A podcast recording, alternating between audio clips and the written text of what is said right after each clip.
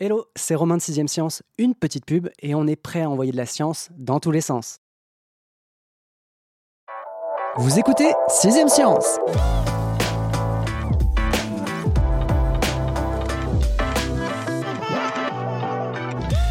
Dans une partie d'échecs, les pions sont toujours sacrifiés en premier. Et ce qui valable sur un plateau de 64 cases l'est aussi sur la scène politique. Les Templiers en ont fait la mère expérience. Dans un complot digne des meilleurs épisodes de Game of Thrones, les chevaliers à la Croix-Rouge sur fond blanc vont être arrêtés et jugés pour hérésie. Non sans passer par la case torture afin d'obtenir des aveux de bonne foi, si vous voyez ce que je veux dire. Nombre d'entre eux, dont le grand maître de l'ordre, seront brûlés vifs pour des crimes qu'ils n'ont pas commis. Sort funeste qui scellera la fin des Templiers, même si les jeux vidéo Assassin's Creed voudraient nous faire croire le contraire. La raison de cette vendetta?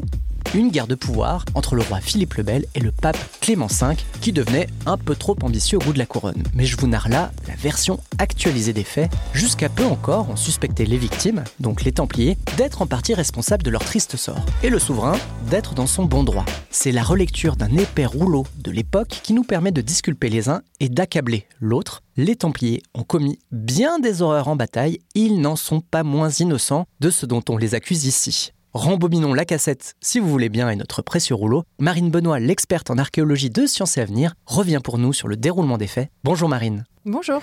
Personnellement, quand j'entends parler de Templiers, je pense de suite aux croisades, au troisième volet de la saga Indiana Jones, ou aux jeux vidéo Assassin's Creed, où les soldats de Dieu ont plutôt le mauvais rôle. Qui étaient les Templiers et comment leur ordre est-il apparu?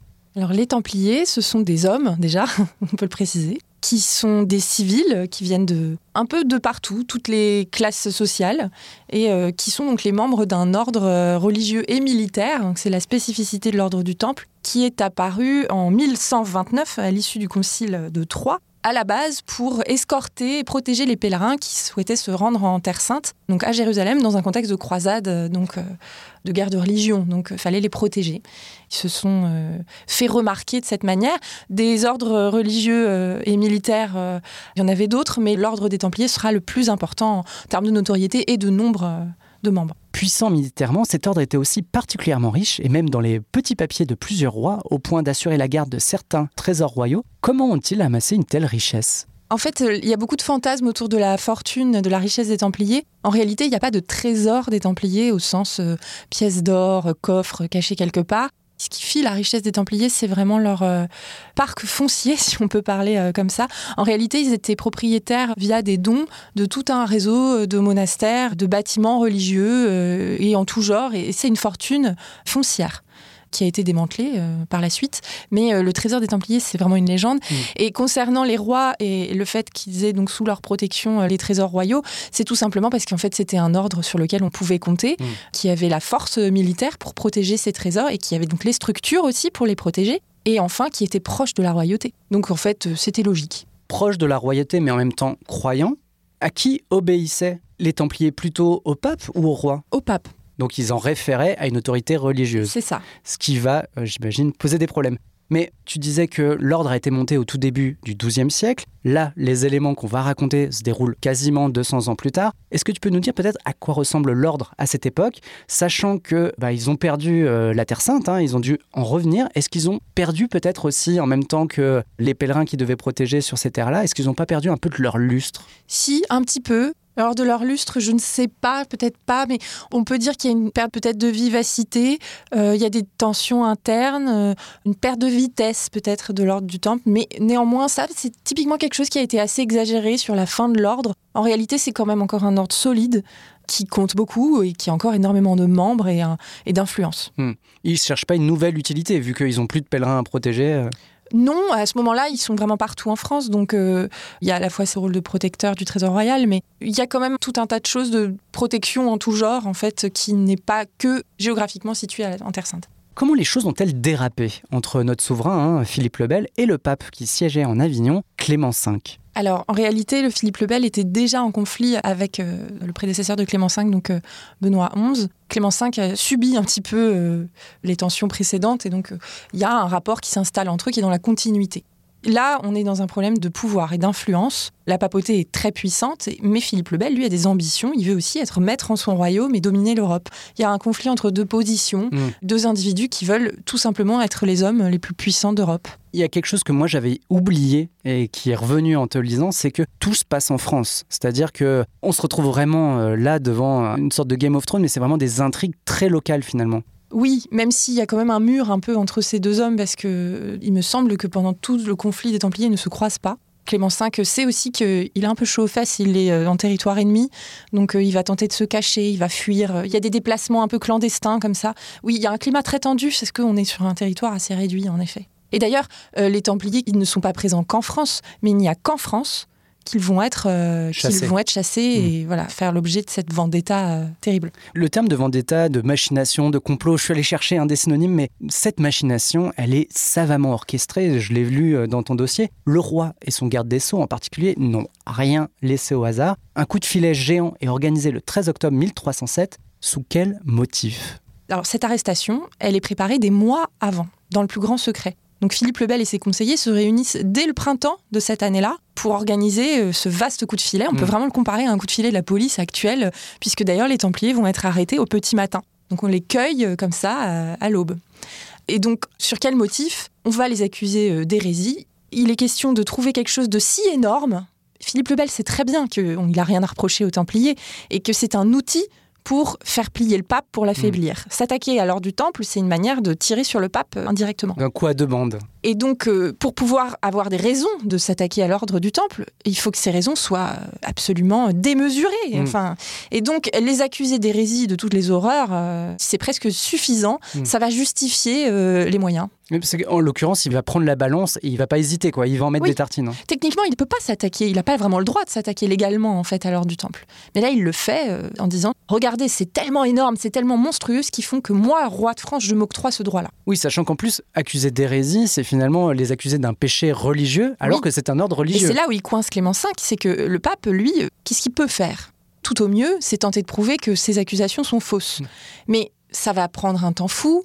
En attendant, il est affaibli. On peut aussi dire que les Templiers, c'est vrai, et donc que Clément V protège des hérétiques. Ça, c'est terrible hein, pour un pape. Donc, euh, il n'a pas vraiment d'autre choix que de Ne rien jouer le jeu. de- en réalité, il va pas rien faire. On a l'impression, quand on lit la page d'histoire, c'est vrai que l'ordre du temple disparaît, il y en a qui sont brûlés sur le bûcher, que c'est un échec total pour le pape, mais en réalité, il va éviter la condamnation des Templiers. Ça, c'est très important, et ça, c'est une défaite pour Philippe le Bel. C'est-à-dire qu'il n'y a pas d'acte de loi qui dit euh, vous êtes reconnu Il n'y a pas de coupable. verdict en Mm. justice qui les reconnaît comme coupables d'hérésie. L'ordre va être dissous, leurs biens vont être dissous. Ils vont quasi tous partir en prison, même si certains ont pu ne pas y aller, enfin bref. D'autres vont être brûlés. Par rapport au nombre de Templiers, c'est un petit nombre quand même. On est sur presque, on va dire, entre 600 et 1000 Templiers à peu près, un millier quoi. Il y en a 54 qui vont finir sur le bûcher, plus après Jacques de Molay et, et un autre euh, Le ponte grand maître euh, de l'ordre. qui est le grand maître de Mm. l'ordre. Et donc finalement, Clément V parvient à éviter Le le, pire. pire. Même si ça paraît bizarre dit comme ça, mais le fait de ne pas avoir cette condamnation, c'est très important. J'ai évoqué une pièce importante hein, en introduction. Vous l'attendiez sûrement, bah, c'est le moment. hein. La défense appelle la pièce à conviction numéro 1. Et c'est vrai que c'est une sacrée pièce puisque c'est un parchemin en peau de chèvre, hein, pour l'anecdote, qui mesure pas moins de 22 mètres. Est-ce que tu peux nous le présenter un peu cet objet? Oui, donc c'est un rouleau. Donc, enfin, ce sont des peaux de chèvre qui sont cousues entre elles, puisqu'à l'époque, on n'a pas de papier. Donc, euh, ce sont toutes ces peaux de chèvre qui, bout à bout, font 22 mètres, sont roulées sur elles-mêmes. Et donc, euh, c'est un, un procès verbal de l'interrogatoire qui euh, est fait à l'issue de l'arrestation des Templiers. Donc, de leur interrogatoire mené par euh, le grand inquisiteur, Comment Guillaume de Paris, de son nom. Et comment cette pièce, hein, ce document précieux de quasiment 700 ans, a traversé les âges? Bah, c'est un document donc officiel qui a eu la, on va dire, la chance de pas trop souffrir des affres de l'histoire parce qu'il a tout simplement été conservé dans les archives royales. Il n'a pas vraiment bougé d'endroit pendant euh, plusieurs siècles. Donc euh, c'est des documents qu'on a toujours conservés précieusement dans un souci historique hein, déjà à l'époque. Et même si euh, ces premiers feuillets étaient assez endommagés, donc même s'il y a quand même eu des petites dégradations, il est extrêmement bien conservé. Par ailleurs, il a été restauré il y a 10 ans, euh, donc aujourd'hui il est encore dans un meilleur état qu'il ne l'était euh, euh, il y a 100 ans. comme je disais, ses premiers feuillets qui étaient souvent manipulés Mmh. étaient abîmés. Euh, là, il a pu bénéficier de petites réparations sur ces morceaux qui manquaient. On a bien recousu aussi les, les feuillets entre eux. Et puis, il était teinté, il avait une couleur un peu plus foncée à cause de la poussière et de la, enfin, de la crasse en fait qui s'était accumulée sur la peau.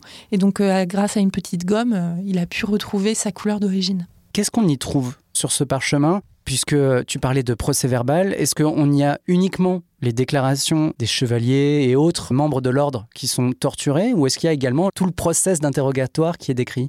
Alors, c'est pas du transcript euh, mot pour mot euh, comme on pourrait avoir dans une salle d'interrogatoire.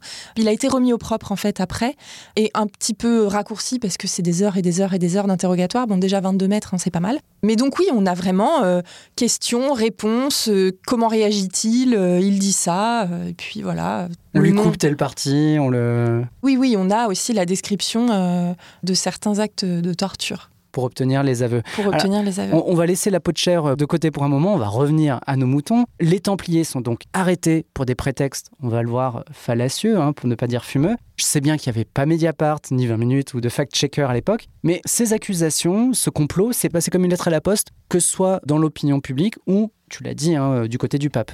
Comme une lettre à la poste, euh, je sais pas. En fait, c'est tellement le crime le plus grave, le crime d'hérésie, que le remettre en cause, c'est déjà presque être hérétique. Mm. Donc, euh, on va dire qu'il y a une, quand même une forme d'omerta quand on en arrive à ce stade. Et puis, c'est Philippe le Bel aux manœuvres, le peuple le sait. Donc, euh, il est difficile de défendre publiquement les Templiers. Une position pas facilement tenable. C'est ça. Euh, Mm. sur l'hérésie en tant que telle, en gros, on les accuse d'adorer quoi? Des figures païennes, ce genre de choses? Oui, alors on les accuse de renier le Christ. Beaucoup d'accusations qui se concentrent autour de la cérémonie d'introduction euh, des Templiers, donc euh, vraiment cette cérémonie d'initiation, euh, où là on les accuse de cracher sur la croix, sur le crucifix, d'adorer une figure d'homme barbu, mais on ne sait pas trop qui c'est, ou d'animal, de renier le Christ verbalement et à travers certains actes. Mais aussi on va les accuser d'homosexualité, hein, donc euh, de- Qui à l'époque était. euh, voilà, euh, au niveau de gravité, on est bien élevé aussi. Donc d'embrasser sur la bouche, d'embrasser sur la croupe, d'embrasser un peu partout sur le corps d'autres membres à leur demande, etc. Bon, on imagine vraiment les clichés d'une cérémonie un peu obscure, un peu sectaire, où on fait des choses euh, sexuelles. euh, voilà, on est dans ce genre de registre. En puis j'imagine que dans une France très croyante à l'époque, euh, le fait d'accuser des gens de commettre de tels actes, ça devait Ah bah oui, oui, oui, c'est ça. Là, vraiment, c'est. Le pire des crimes. Philippe le Bel a choisi de leur imputer les pires crimes qu'on puisse commettre euh, à l'époque, euh, surtout quand on est religieux. Et que nous apprend le parchemin, on y revient Mmh. donc, euh, sur la culpabilité, ou en tout cas le calvaire qu'ont pu vivre les malheureux suppliciés, enfin ces membres de l'ordre accusés? Bah déjà, comme certains actes de torture sont décrits, les aveux qui en découlent sont aussi donnés. donc on peut très bien capter l'ambiance. On a des hommes qui vont juste voilà, être torturés jusqu'à devoir admettre les pires choses pour que tout ça s'arrête. quoi. Mm. Oui, on a vraiment une, une petite fenêtre euh, sur l'horreur de l'époque, la cruauté aussi d'un monarque qui finalement se retourne contre des membres d'un ordre euh, qui l'ont soutenu, qui ont gardé aussi son trésor. Donc euh, c'est un document administratif très violent. Ouais. Voilà. Dans ton dossier, tu évoques aussi le grand maître de l'ordre, qui lui, j'ai l'impression, hein, à lire les extraits du parchemin, a relativement peu plié sous la torture. Oui, il n'est pas le seul. Il y en a quand même plusieurs hein, qui n'ont jamais fait d'aveu. Jacques de Molay euh, fait partie de ceux qui n'ont pas fait d'aveu. Finalement, ça les a pas sauvés. De toute façon, faire tomber la tête de Jacques de Molay, c'était l'objectif aussi. Euh, C'était le grand maître. Il fait partie de la dernière salve d'exécution euh, sur le bûcher. On a évoqué un chiffre, c'est celui des 54 malheureux, hein, puisque c'est ceux qui vont être exécutés, brûlés vifs euh, en l'occurrence. Dans ton dossier, tu parles de chevaliers relapse. Qu'est-ce que ça veut dire? Alors oui, ça désigne donc ces chevaliers qui vont revenir en fait à un moment sur leurs aveux, puisque bah, donc aveux sous la torture, et donc vont tenter de se défendre et, euh, d'affirmer qu'en réalité tout ça a été euh, manigancé. On appelle ça le crime de relapse et c'est un crime euh, extrêmement grave, euh, pareil euh, pour l'Inquisition, le fait de revenir sur ses paroles. Et donc euh, ces chevaliers-là, qui vont tenter d'organiser leur défense sous l'œil de, en tout cas Clément V les aide à organiser cette défense et veut justement pouvoir avoir un procès juste. Philippe le Bel va un petit peu paniquer, va se dire oh là là, quelque chose se trame, ils sont en train de se rebiffer. Et donc, il va faire envoyer au bûcher ces 54 euh, chevaliers de l'ordre du Temple qui, justement, reviennent sur leur déclaration. Dernière question, peut-être pour ouvrir un peu le sujet. Ce rouleau, il n'a pas été retrouvé lundi dernier, il a même été traduit en 1851. Comment ça se fait que en soi, on innocente les Templiers que, on va dire 700 ans plus tard, hein, tu me disais que les chercheurs avaient réinterprété un peu ces textes ces 20 dernières années? Oui, en fait, il a été traduit euh, en 1851 par Jules Michelet. Depuis, euh, donc, il n'y avait pas vraiment eu de nouveau travail de retranscription, de traduction. Et en fait, bah, il y a vraiment un changement de perspective, de paradigme en fait sur ce document administratif que les historiens, pendant euh, des années, des décennies, ont pris au pied de la lettre en fait, l'innocence des Templiers était remise en question pendant tout ce temps. On se demandait quand même s'ils n'avaient pas commis des crimes d'hérésie mm. et s'il n'y avait pas eu toutes ces choses bizarres qui étaient commises durant euh, les cérémonies, notamment d'intronisation. Or, euh, aujourd'hui, ça nous paraît aberrant, en 2023, de considérer un document administratif qui relate des faits de torture qui sont en plus chapeautés par le grand inquisiteur du royaume. Ça paraît fou de se dire que on ne peut absolument pas remettre en question ce document et son contenu. Donc, euh, on sait très bien que qui dit torture dit aveu euh, et que tout ça, euh, souvent... Euh, ne pèse pas bien lourd, en bah fait. Bah oui, on l'a vu dans les grands procès de sorcellerie. On fait dire ce qu'on veut à n'importe qui sous la torture. L'innocence des Templiers, elle n'est plus remise en question que depuis quelques années. C'est assez étonnant de se dire qu'il aura fallu attendre 700 ans à peu près hein, pour qu'on se dise bah, en fait il y a peut-être une manigance derrière, peut-être que Philippe le Bel n'est pas autant de bonne foi on veut le dire et que derrière bah, effectivement il vise une autre cible que euh, ces malheureux euh, Templiers qui auront servi en quelque sorte de bouc émissaire. Mais euh, voilà, j'étais ravi de le faire et de rembobiner un petit peu l'histoire avec toi Marine. Quant à moi je vous donne rendez-vous dans une dizaine de jours pour envoyer de la science comme toujours dans tous les sens. On ne va pas se quitter comme ça. Vous avez aimé cet épisode? Sportif, généraliste, sexo ou scientifique, varié mais toujours bien informé. Découvrez les autres podcasts de la rédaction 20 minutes sur votre application d'écoute préférée ou directement sur podcast au pluriel.20minutes.fr. Et merci de nous avoir écoutés.